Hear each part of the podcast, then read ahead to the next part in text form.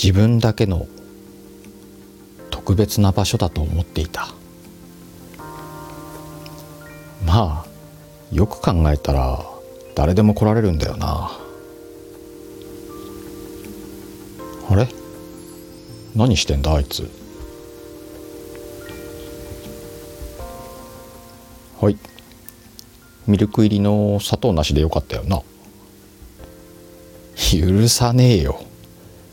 大体何に対してのすみませんだよ。どうした？何かあったか？話したくなかったら話さなくていいよ。俺今日結構大変でさ。数々のどうでもいいセリフたちを飲み込んでやっと絞り出したくだらない言葉。ありがとうって言うんだよそこは。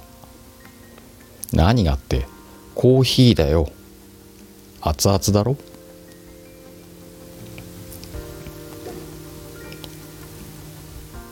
茶化したかったわけじゃない。